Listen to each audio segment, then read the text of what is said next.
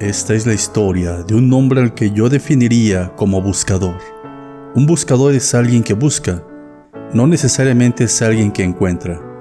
Tampoco es alguien que sabe lo que está buscando. Es simplemente para quien su vida es una búsqueda. Un día un buscador sintió que debía ir hacia la ciudad de Camir. Él había aprendido a hacer caso riguroso a esas sensaciones que venían de un lugar desconocido de sí mismo así que dejó todo y partió.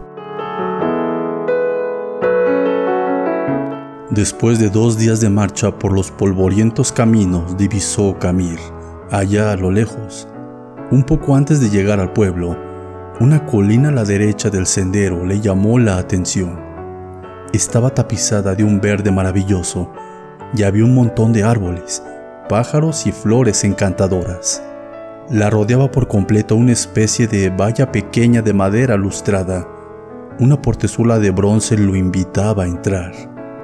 De pronto sintió que olvidaba el pueblo y sucumbió ante la tentación de descansar por un momento en ese lugar.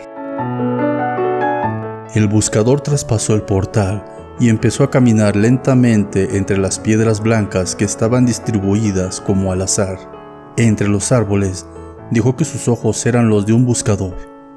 Quizás por eso descubrió sobre una de las piedras aquella peculiar inscripción que decía, Abedul Tare vivió ocho años, seis meses, dos semanas y tres días. Se sobrecogió un poco al darse cuenta de que esa piedra no era simplemente una piedra, era una lápida. Sintió pena al pensar que un niño de tan corta edad estaba enterrado en ese lugar.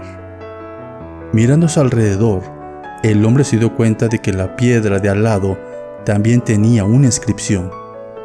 Él se acercó a leerla y esta decía, Yamar Calib. Vivió cinco años, ocho meses y tres semanas.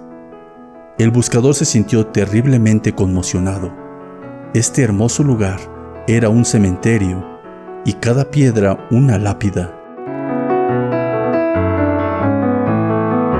Todas tenían inscripciones similares, un nombre y el tiempo de vida exacto del muerto.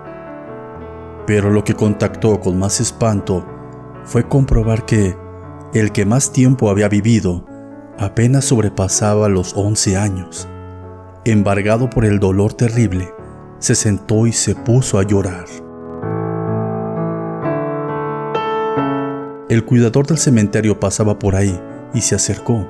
Lo miró llorar por un rato en silencio y luego le preguntó si lloraba por algún familiar. No, no tengo ningún familiar aquí, dijo. ¿Qué pasa con este pueblo? ¿Qué cosa tan terrible hay en esta ciudad? ¿Por qué tantos niños muertos enterrados en este lugar? ¿Cuál es la horrible maldición que pesa sobre esta gente que la ha obligado a construir un cementerio de niños? El anciano sonrió y dijo, ¿Puede usted serenarse? No hay tal maldición. Lo que pasa es que aquí tenemos una vieja costumbre. Le contaré. Cuando un joven cumple 15 años, sus padres le regalan una pequeña libreta, como esta que tengo aquí colgando del cuello. Y es tradición entre nosotros que, a partir de allí, cada vez que uno disfruta intensamente de algo, abre la libreta y anota en ella, a la izquierda qué fue lo que disfrutó, a la derecha ¿Cuánto tiempo duró ese gozo? ¿Conoció a su novia y se enamoró de ella?